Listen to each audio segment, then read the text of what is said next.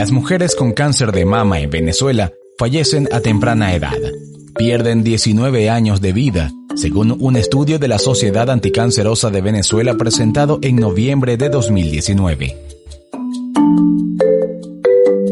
Esa investigación, Pronósticos de la mortalidad e incidencia del cáncer en Venezuela, año 2019, preveía que ese año cerraría con 28.223 muertes por cáncer, 4.024 más que las registradas cinco años antes. El cáncer de mama continúa como el primer tipo de cáncer en las mujeres en Venezuela. Se presenta con más frecuencia entre los 45 y los 54 años de edad y ocasiona más muertes entre los 55 y los 64 años. Pero en 2020 no sabemos si se cumplió tal pronóstico, como tampoco conocemos la incidencia específica de esta enfermedad en la población venezolana debido a la opacidad y la censura oficial que sobre registros de mortalidad existen en el país. Eso no aleja una certeza. El cáncer de mama es la primera causa de muerte de mujeres en el país, seguida por el cáncer de cuello uterino. Lo ratifica Álvaro Gómez, expresidente de la Sociedad Venezolana de Mastología. Respecto al cáncer de mama, hacer un recordatorio importante de que es la primera causa de muerte por cáncer en la mujer venezolana y que hay tres pilares fundamentales en los cuales podemos basar nuestra prevención, que son el autoexamen mamario, la consulta con el especialista y por supuesto es un mes en donde todo el mundo también se enfoca en hacerse sus estudios radiológicos eh, por excelencia, que es la mamografía. De alguna forma, todo lo que tiene que ver con la, eh, el tema del cáncer de mama implica también que hay una sensibilización importante, sobre todo a nivel público y privado, donde de alguna manera se le facilita el acceso al estudio a las, a las mujeres. Yo creo que esas son las tres cosas fundamentales que se refuerzan durante el mes de, de octubre. Y aunque no haya cifras oficiales, los médicos tienen certezas. Cada día sí seguimos diagnosticando más mujeres con cáncer, pero a diferencia de otros países, el tema es que la mortalidad por la enfermedad sigue aumentando. Y todo eso tiene una razón de ser, que es el diagnóstico tardío, el diagnóstico en estadios avanzados y por supuesto la dificultad en el acceso a la mamografía. Y una vez hecho el diagnóstico, muchas veces, que también es difícil para las mujeres llegar al diagnóstico de nuestro país, también es importante recordar que al ser estadios avanzados, también implica tratamientos más agresivos, de mayor eh, eh, duración, y que también se le hace difícil acceder a esos tratamientos. Son estadísticas que abarcan historias personales, particulares, dolorosas, pero que afortunadamente no son la única cara del cáncer de mama en el país. Del otro lado están las sobrevivientes, los relatos de quienes sortearon la enfermedad y tuvieron la fortuna, el empeño y la entereza al plantarle cara al cangrejo. Hermel Rodríguez fue diagnosticada a sus 50 años. Hasta entonces, no se sentía en peligro, y fueron otros ojos los que dieron la primera alerta. Bueno, que fui a la playa con mi hija y en la habitación donde estábamos yo le di la espalda a la persona y ella a través del espejo vio que mi mamá estaba diforme. Y me lo comentó. Yo calladita fui y me hice la mamografía, al cual me salió positivo.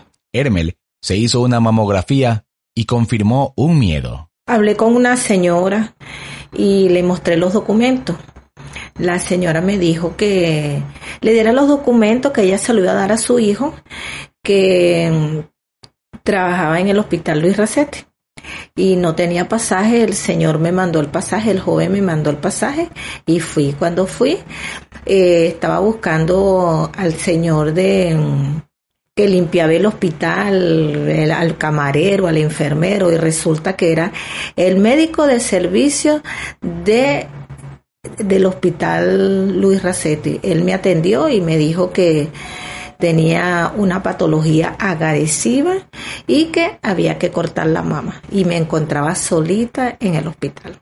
Entonces, se inició un largo camino para el que hay que prepararse con mucha fortaleza. En el hospital que yo toqué, que fue el hospital Luis Racetti, después que el médico te ve, este me llevó al servicio de admisión y ahí te ven los médicos, desde la pies a la cabeza, te examinan todo, todo, todo.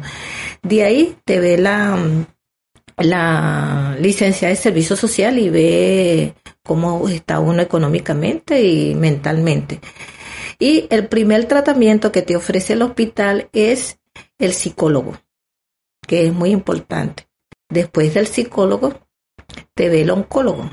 Después el oncólogo te ve el servicio de medicina que se llama mío, que es donde te van a mandar el tratamiento de quimio por durante el tiempo. Puede ser por ocho días o puede ser por cada 21 días. Y ahí comienzas tu tratamiento. Después que terminas el tratamiento de quimio, el doctor te dice si te van a operar. Si durante el tratamiento de quimio el tumor va creciendo, hay que operar. Si el tratamiento de quimio, el tumor va recogiendo, este, te toman tus quimios que son correspondientes, pues. Y yo tuve mis quimios correspondientes por 21 días, por durante 7 meses. Y en cada paso dado, se presenta una lucha emocional. Bueno, a mí me afectó bastante porque yo a todos les, tenía una sonrisa bonita, pero solo Dios sabe lo que yo estaba viviendo internamente, pues. Y este me iba para el hospital temprano y para superar esto me puse a colaborar con los pacientes de pediatría que eran niños, que tenían patologías igual que la mía, pero peor, y yo me di cuenta ahí que lo mío no era nada, que lo podía superar porque esos niños con tanta fortaleza podían brincar, saltar y hacer y por qué yo me iba a detener. Y eso me sirvió para seguir adelante y para superar el cáncer. Cuando un diagnóstico de cáncer de mama llega, no solo el protagonista es impactado, también su entorno. Verónica Gómez, la Vero Gómez, es locutora y humorista venezolana. Hace unos cuatro años, su hermana Carolina tenía 42 y una sospecha. Y nos vamos mi mamá y yo con ella a, a recibir el, segundo resultado. Y me acuerdo, yo me quedo afuera del, consultorio y mi mamá entra con ella y recuerdo perfecto haber recibido el mensaje de texto de mi mamá que decía es positivo. Y yo no lo podía creer. Y, y, lo más asombroso es que lo que tenía en esa Lolita que le molestaba era una cosa de verdad hormonal y en el otro seno era donde tenía la lesión maligna. Un diagnóstico es al mismo tiempo la certeza de lo que se padece y la incertidumbre de lo que vendrá algo que una familia debe abordar con ánimo compartido, cada quien a su manera. Y me acuerdo, además, a mí me, yo odio los momentos de tensión, ¿no? Y todo trato de, romper con, risas. Entonces, de pronto estábamos yendo a la casa y me paró en una heladería y me hermano, ¿qué, qué haces? Le digo, bueno, Eva, si tienes cáncer, pues vamos a comer un helado, ¿entiendes? O sea, nada te lo va a quitar, o sea, por ahora, entonces vamos a comer un helado y ella se moría de risa. Y, bueno, ahí empezó nuestro proceso familiar porque sin duda el, cáncer es una cosa que no solo afecta al paciente, eh, afecta a todo el núcleo familiar. Mi hermana es mamá soltera eh, de mi único sobrino, el único nieto, su hijo es su vida. Y me acuerdo, ella no podía hablar del cáncer sin ponerse a llorar cuando se refería a Andrés. Y yo le dije, mira, ¿sabes qué? Tú vas a, o sea, tú vas a superar esto. Entonces tú no puedes hablar con tu hijo y decirle, mamá tiene cáncer, llorando porque tu chamo, que tiene 12 años, de 11 años, va a pensar que te vas a morir. Entonces me dijo, háblalo tú. Y ese sí fue el momento más duro para mí. Bueno, yo me acuerdo me lo llevé a comer panqueques, yo todo lo soluciono comiendo. Entonces, me lo llevé a comer panqueques y le dije, mira gordo, mami, mami le encontraron una, o sea, un tumorcito que hay que sacar y hay que, bueno, hacerle cosas importantes en su seno, tienes que ayudarla, ella va a estar bien, ella es fuerte. Y el chamo, duro también. Pero luego me acuerdo una vez que lo llevé a una fiestita con amigos, una de las mamás de sus amigos me, me llamó aparte. Porque bueno, obviamente todos apoyándola a que la vida del chamo fuese lo más normal posible. Y, y, y la mamá me dice, ¿cómo está tu hermana? Y yo le digo, bien, está reaccionando súper bien al tratamiento. Me dice que la otra vez Andrés se puso a llorar con todos sus amigos porque decía que tenía terror de que su mamá se iba a morir. Y a mí eso me mató porque yo decía, él está aparentando ser un niño súper fuerte para apoyar a su mamá. En la noche él se paraba los días que mi hermana tenía quimioterapia y se paraba a buscarle agua o a estar pendiente, a tocarle la temperatura. O sea, él era como su enfermero personal. Y a los 11 años pasar por eso y ver a tu mamá pana, cómo se le cae el pelo, como el color. O sea, a mí de las cosas que más me impresionaba de mi hermana era su color. Es un color gris. Ellos empiezan a ser grises. Y yo la veía y yo decía, ¿qué es este color? O sea, ¿qué, qué le están inyectando? ¿Qué veneno le están inyectando? Porque al final es eso, es un veneno lo que te inyectan para matar el cáncer, pero que afecta un montón de claro cosas. Claro, que se va, llevando por el camino todo lo demás que va encontrando. Y yo la veía y era un color gris que decía, para mi sobrino esto tiene que ser durísimo, ver a su mamá así. El doctor Álvaro Gómez, mastólogo de amplia experiencia, insiste en que las pacientes deben afrontar su proceso médico acompañadas, con el respaldo de quienes comparten su vida. Tú conoces cómo es nuestra, nuestro país, nuestros países latinoamericanos y cómo es la mujer venezolana, que prácticamente todo depende de ella, ¿verdad? Entonces, así como maneja toda la situación en su hogar, en su casa, en el trabajo del esposo, pues también maneja su situación. Ella eh, no quiere como que ser un estorbo. Yo creo que a veces lo hacen con esa, con esa, con esa intención. Vamos a ver, yo sí creo que primero el paciente debe saber de lo que la vamos a tratar, debe conocer su enfermedad, pero yo creo que soy de los que pienso que uno a la hora de dar el diagnóstico, a la hora de dar la información, este, sin esconder nada, pues debe ser mm, mm, no, no, no manifestarlo o decirlo con una crudeza o una dureza que sea peor que el mismo diagnóstico. Yo creo que esas primer, esos primeros momentos con el paciente son fundamentales en el momento del, del diagnóstico. Eh, hay que darle la información.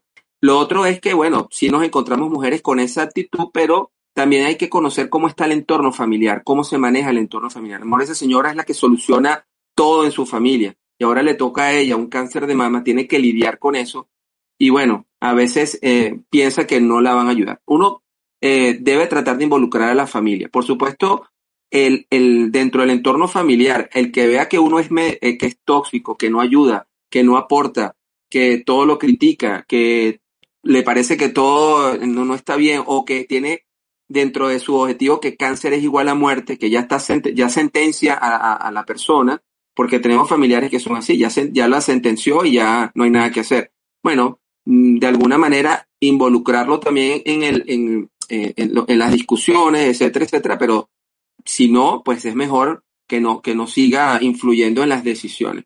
Nosotros somos eh, una familia muy unida, muy fuerte, pero al mismo tiempo tenemos un problema gravísimo de comunicación.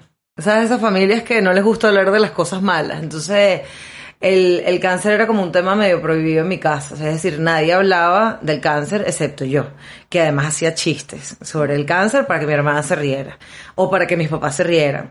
Eh, yo tengo muchos años yendo a terapia psicológica y yo no entendía cómo ellos podían superar ese momento tan duro sin ir a terapia. Entonces, esa fue mi misión como hija menor. Además, decirle a mis papás de 70 y 72 años, tienen que ir a una terapia psicológica, ustedes tienen que hablar con un psicólogo. A mi hermana, tú tienes que ir a hablar con un psicólogo, ¿entiendes? Tú estás pasando por el momento más duro de toda tu vida, tú tienes miedo de morirte, porque cuando nos dicen cáncer uno dice me morí. Y en verdad eso no es así. El 97% de las mujeres, si se diagnostican a tiempo y se tratan a tiempo, pueden no solo conservar su mama, conservar su vida. Entonces yo decía, tienes que hablarlo. Y, me, y los convencí, empezaron a ir a terapia, fueron, hablaron con algún psicólogo.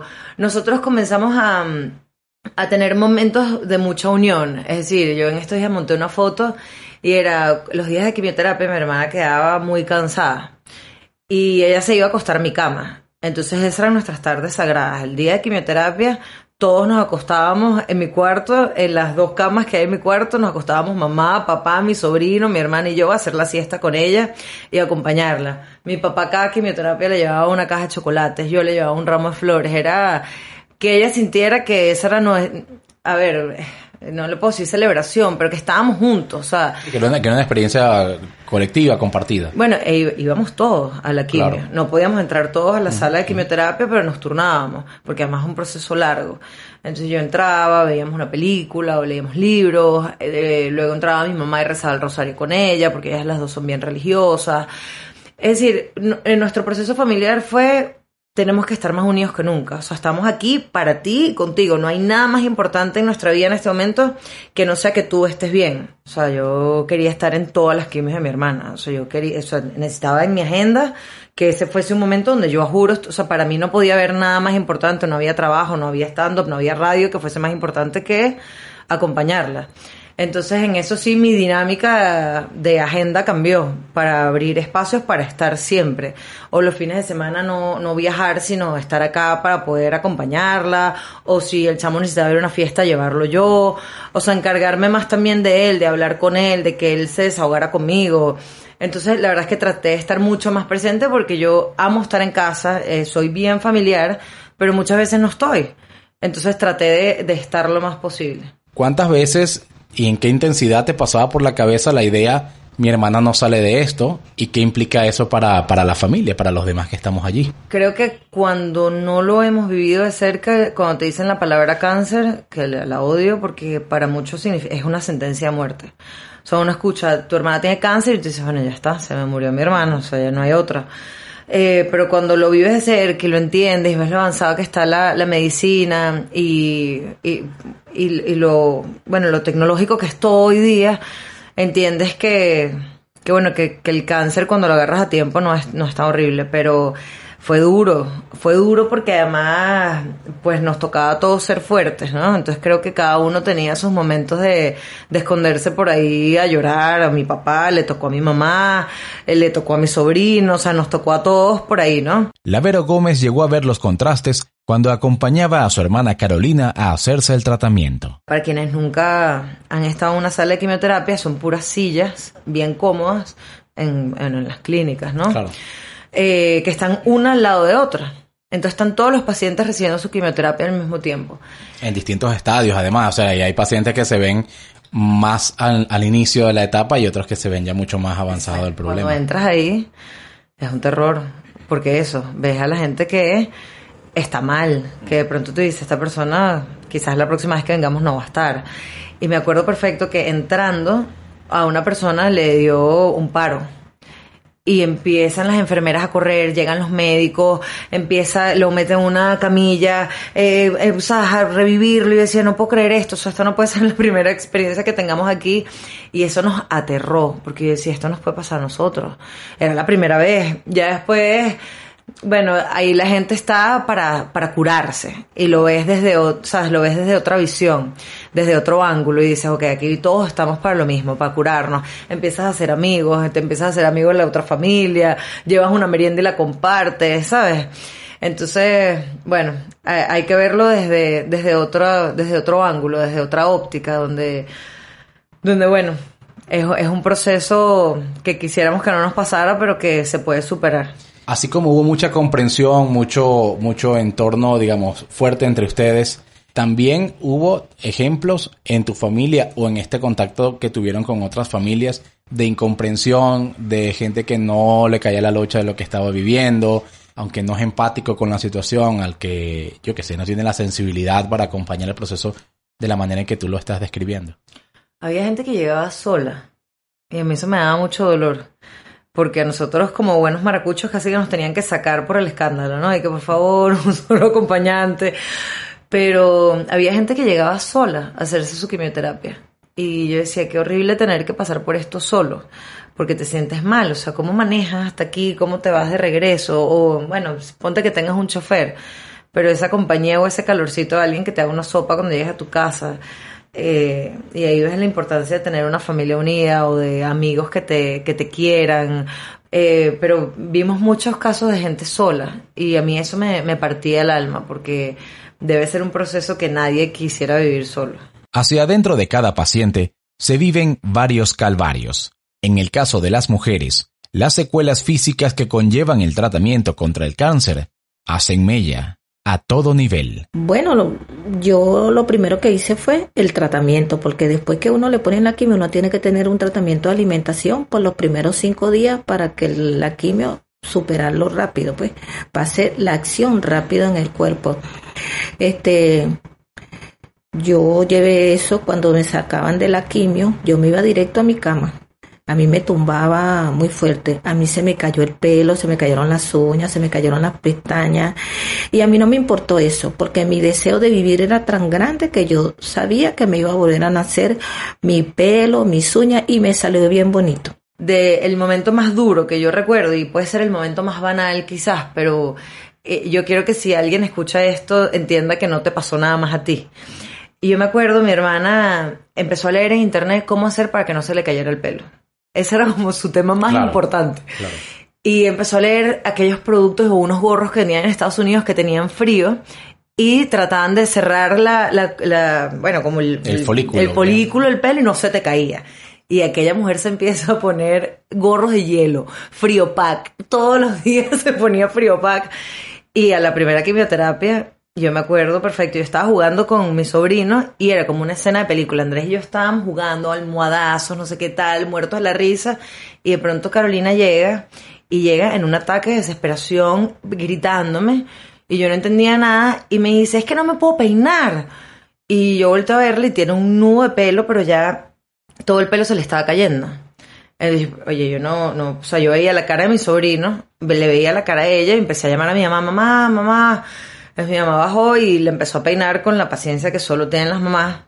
Y yo le dije, mira, tienes que cortarte el pelo. O sea, son bolas de pelo que se están cayendo. Vamos a hacerte un corte lindo y tal.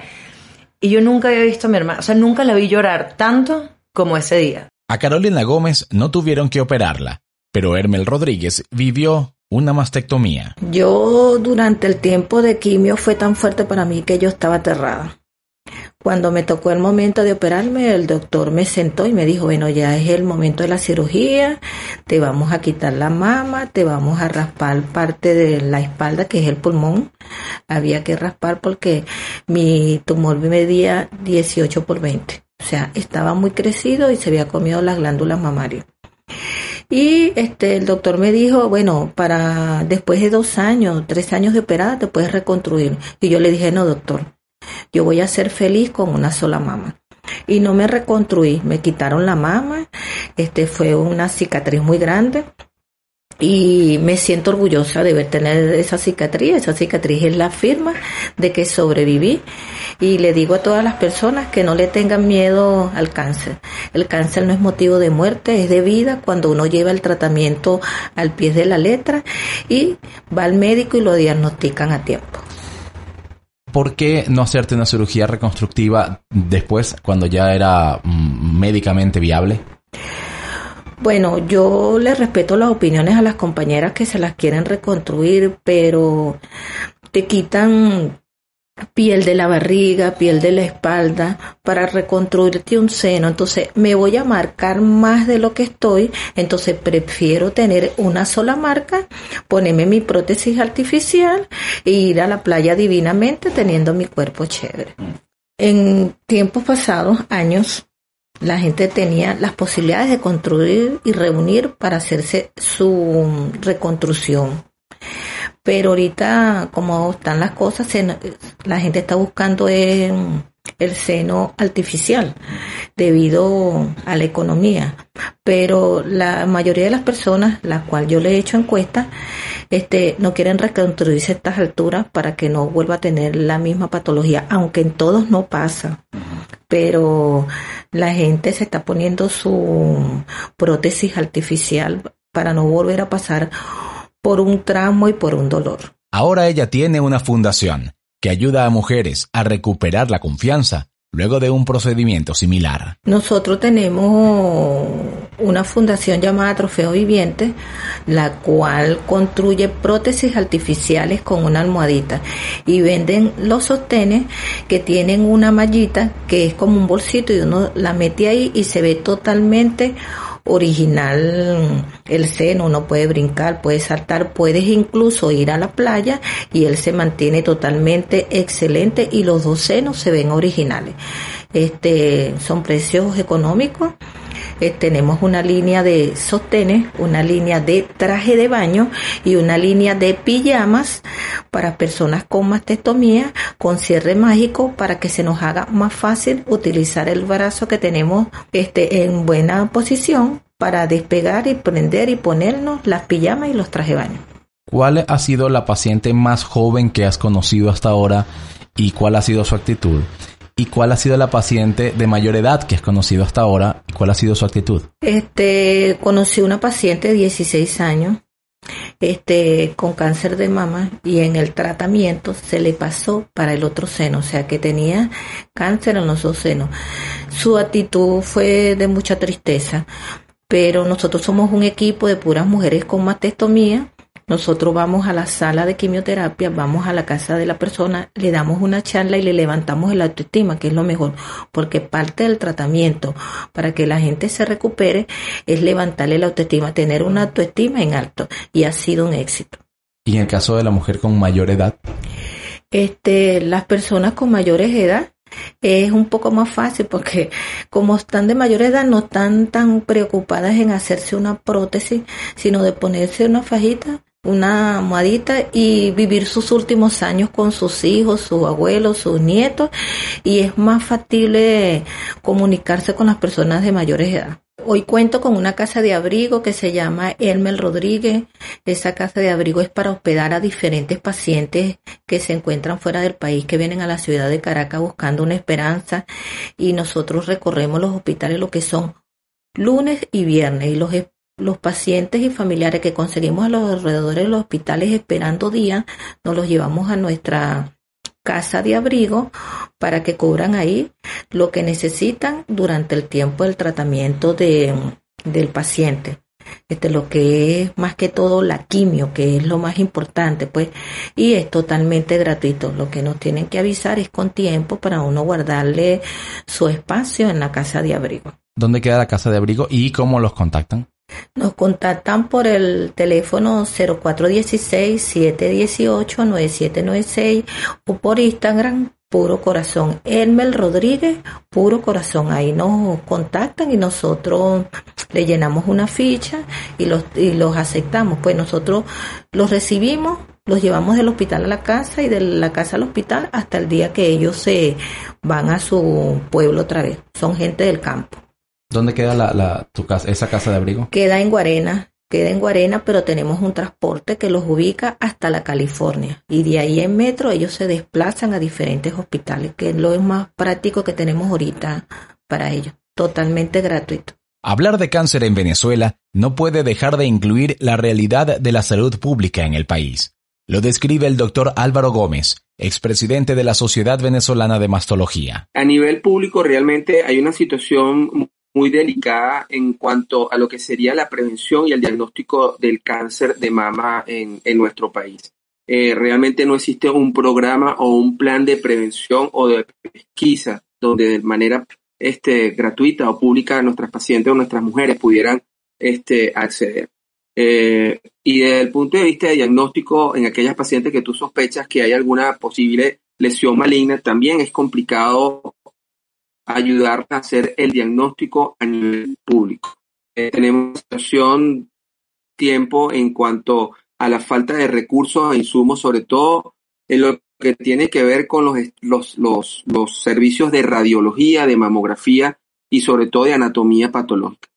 Quizás eh, donde podemos brindarles de alguna manera algún tipo de apoyo a nuestras pacientes es a nivel este, hospitalario, a nivel de los oncológicos hablo del mío, del oncológico Padre Machado.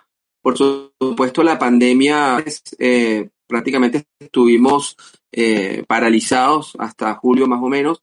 Y posteriormente, bueno, de alguna manera comenzamos a, retomamos, mejor dicho, nuestras consultas, no de la manera que los veníamos haciendo de forma rutinaria y comenzamos también a operar.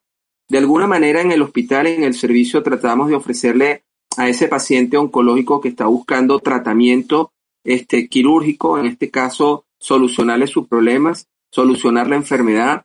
Este, el servicio de oncología médica también, este, de alguna manera, mm, busca la forma de, hacerlo. Tenemos un volumen muy importante de pacientes porque ya no solamente es el paciente sin recursos, ya también es el paciente que está migrando de la parte privada eh, porque no hay el, el, impacto económico pues influye en este, en este sentido. Para resumirte, eh, una situación difícil, una situación complicada, estamos trabajando, estamos tratando de alguna manera dentro de la pandemia y bajo medidas de bioseguridad para evitar el contagio tanto del paciente oncológico como nosotros resolver la situación. Lo que sí veo que es muy problemático en nuestro país desde el punto de vista oncológico son los servicios de radioterapia.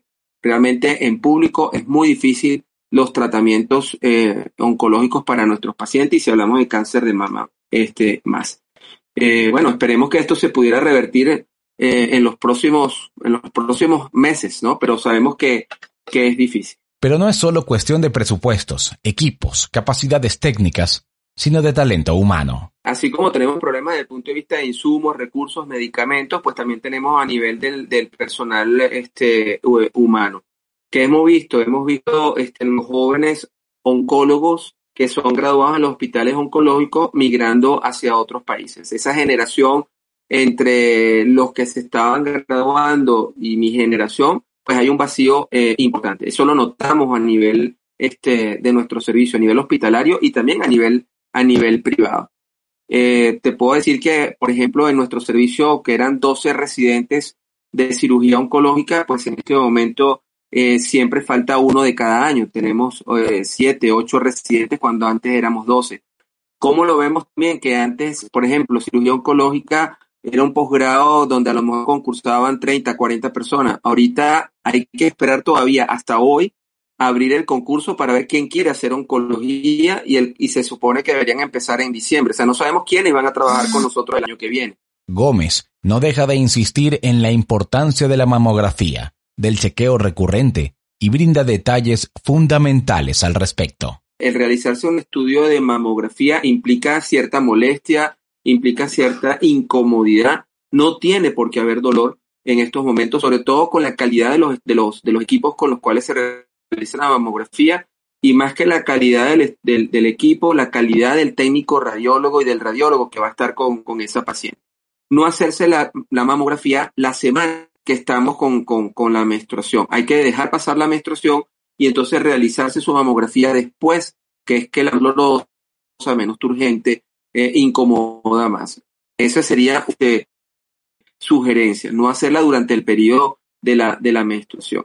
Lo segundo, a veces recomiendan, si es una mujer muy aprensiva, que suele tener un umbral del dolor eh, este, bajo, pues entonces ir a la, a la, a la radiología, se toma cualquier tipo de estos eh, analgésicos que puedan eventualmente ayudarla a no tener esa incomodidad. Pero el mensaje cuál es? Es preferible tener, eh, pasar por un momento de incomodidad, un momento de molestia, porque eso nos va a permitir estar seguros de que estamos sanos, de que no tenemos enfermedades en la glándula mamaria. Octubre es un mes para insistir en crear conciencia, pero aquello es importante durante todo el año, comenzando por el autoexamen y por acudir al médico ante cualquier sospecha. Vamos a ver, el autoexamen o el tócate es una herramienta muy importante en el diagnóstico de las enfermedades de la mama, pero no es eh, algo que nos guste desde el punto de vista de que la mujer ya venga con una lesión palpable o se la haya tocado ella, ¿no? Sino diagnosticarlo cuando eh, la lesión es no palpable a través de una mamografía. Esta es una enfermedad que usualmente aparece en lo que llamamos en la perimenopausia o en la menopausia de la mujer. Cuando comienza, entra en la década de los 40, 45, 50 años de edad. Entre los 45 y los 55 años de edad es el grupo etario o grupo de mujeres en donde es más frecuente el cáncer de mama. Y es ahí donde debemos hacer más énfasis desde el punto de vista de la prevención, que es una prevención compleja, una prevención secundaria. ¿Cuándo comenzarse a realizar una mamografía en una mujer sin síntomas, en una mujer que no se palpa ningún tipo de lesión, ni que tampoco su médico o su ginecólogo palpa alguna lesión? Pues la respuesta es a partir de los 40 años de edad. De forma anual hay que hacerse una mamografía de calidad, si es posible digital, de igual manera, el especialista pide entender que el cáncer de mama puede afectar a cualquier mujer, pero hay que asumirlo con entereza y también mucha calma. Realmente ni el tamaño, ni la forma, ni el contorno de la glándula mamaria están asociados con posibilidades de cáncer de mama. Lo que sí sabemos es que dependiendo de la cantidad de tejido glandular, de la densidad de, de su glándula mamaria a la mamografía, cuando hay mucho tejido glandular, cuando es una mama con una densidad importante en su mamografía, es una, es una mama que eventualmente pudiera tener cierto mm, posibilidades de más riesgo que una mama grasa o una mama adiposa. Pero tú lo dices muy bien, eh, todavía la cultura del autoexamen, del tócate, eh, mm, crea de alguna manera temor dentro de la mujer el llegar a palparse algo que mm, pudiera ser algo maligno. ¿Cuál es el mensaje? Hacerse el autoexamen, tocarse y saber que en el 90% de los casos se van a palpar nódulos, bultos, protuberancias benignas.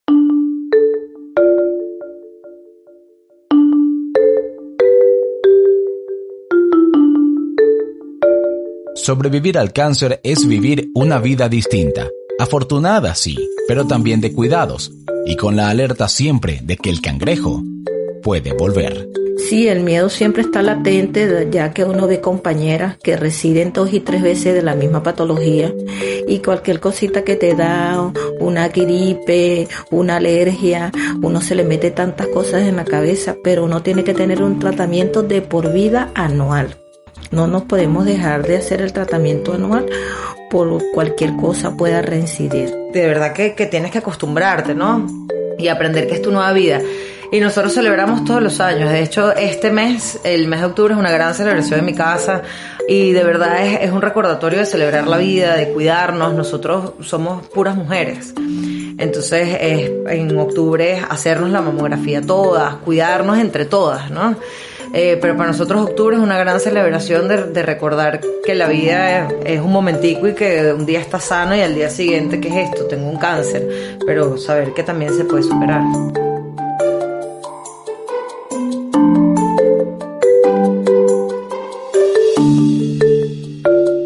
Palabra Hecha Podcast es un proyecto de tal cual, producido por María de los Ángeles Graterol y quien te habla, Víctor Amaya.